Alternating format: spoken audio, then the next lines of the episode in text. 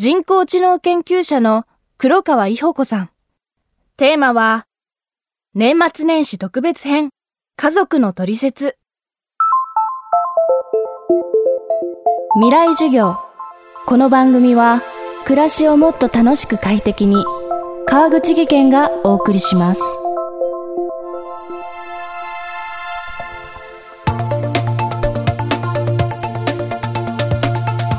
未来授業。今週の講師は、人工知能研究者の黒川伊保子さん。長い間、人工知能の開発に携わってきた黒川伊保子さんの著書が妻の取説と夫の取説分かってくれないのではなくどこまで行っても分かり合えない男と女。共感してほしい女性に対して問題を解決したい男性。男女の脳の違いを踏まえて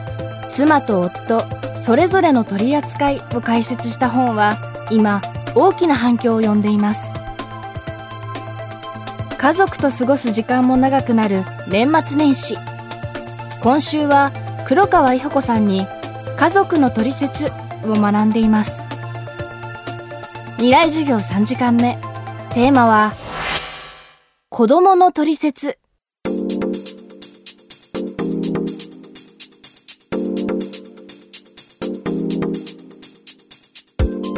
子育ての時に何かできることはあるかことですけど共感型の対話というのは母親とマスターしないと男の子はマスターできないんですよ。何でもない共感型の対話って男同士ではあの問題解決型の対話になるので母親から教わるっていうのが一番自然なんですね。ところが日本のお母さんたち真面目すぎて子供に問題解決型の対話をしていくんですよ。例えば宿題やったの？学校どうなの？これ、家に帰ってきた夫が、飯できてんのか？今日何してた？って聞くのと全く一緒なんですよ。で、共感型の対話っていうのは、実はいきなり相手に問題のテーマを突きつけるのではなくて、自分に起こった何でもない話、話の呼び水って私は呼んでるんですけど、話の呼び水から始める。例えば、今日さ、昼麻婆定食食べたらこれが辛くてさみたいな話ですそしたら受け側が「あら私もカレー食べたの」って「辛いつながりね」って話が弾んだり「今日お昼食べる暇なかったわ」って言ったら「へえどうしたの?」って聞いてあげたり話の呼び水から始まるっていうのが共感型対話の特徴なんだけど今日お母さん会社でこんなことがあってさちょっと落ち込んでるのって保育園の男の子にだって言ったら僕が抱きしめてあげようかってうちの息子は言ってくれたりしましたよね。ちょっとしたことでやりとりがあって、こういうことを膨らましていくと、将来、息子がお嫁ちゃんに共感型の会話が自然にできるようになりますよ。これはうちで証明してます。なので、ぜひ、あの、家庭の中で共感型の会話をお母さんが心がけてやってほしいと思います。子供にとっては絶対的とも言える大きな存在がお母さんです。日本における母と子の絆は世界の中でも特に強いと黒川さんは話します。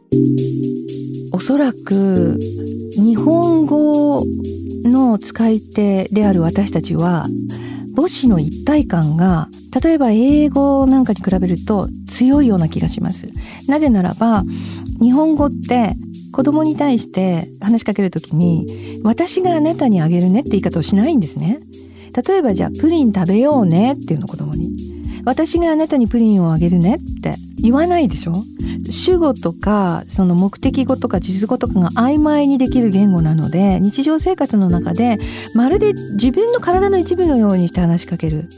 なので多分例えば英語を使いになる人たちよりももっと密着に子供にレンジがあっていて夫ががさつに思えるっていうことも、まあ、もしかすると他の言語の使い手というよりもあの強く働く傾向はありますね。子供が一番最初に発音できるシーンって M 音なんですよ。あのおっぱいを口に加えた口腔形なんです。まって音ですね。このまをママに与えるわけでしょ。ヨーロッパ系の言語は全てこの M 音の2つ重ね。さらに、えーと、スワヒリ語もまあまあそれから中国語も幼児語はマーマーですよねで韓国語もオンマーって言ってマーを使いますえっ、ー、と実は母さんって言ってママを使わないのは日本だけなんですよ私が調べたところによるとね代表的な言語の中では。で日本語はなぜママを与えないのかってことを私は考えたことがあって日本語の場合はご飯にマンマーですよね。でマンマあげようねってお母さんが言って、まあ、ご飯にマンマを与えてるんですけどあのおそらく日本の子供たちはお母さんと自分が別物だって認知するのが他の言語に比べて遅れてるんじゃないかなと思うんですよ。他の言語は私があなたにこれをあげる私がこれからこうするわねってお母さんが話をするから私と赤ちゃんがいるお母さんと赤ちゃんがいるっていう関係になるから一番最初に口に出す「ま」って音はお母さんに与えるけどお母さんを呼ぶ必要がないんですよ日本は多分。あらゆることにお母さんが気づいてくれるから「ママ」って呼ばなくてもいい。でもお腹が空いたことを知らせることにマンマを与えてるのではないかと私は思ってあもしかすると他の言語よりもお母さんと子供が密着していてあの一体感がいつまでも続くからこそママをお母さんではなくご飯に与えたんだなってそんなふうに思いました。今週の講師は人工知能研究者の黒川伊保子さん。今日のテーマは子供の取説でした。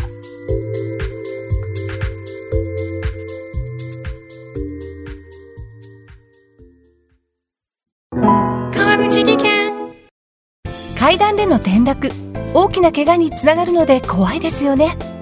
足元の見分けにくい階段でもコントラストでくっきり。白いスベラーズが登場しました皆様の暮らしをもっと楽しく快適に。川口技研のスベラーズです。未来授業。この番組は暮らしをもっと楽しく快適に川口技研がお送りしました。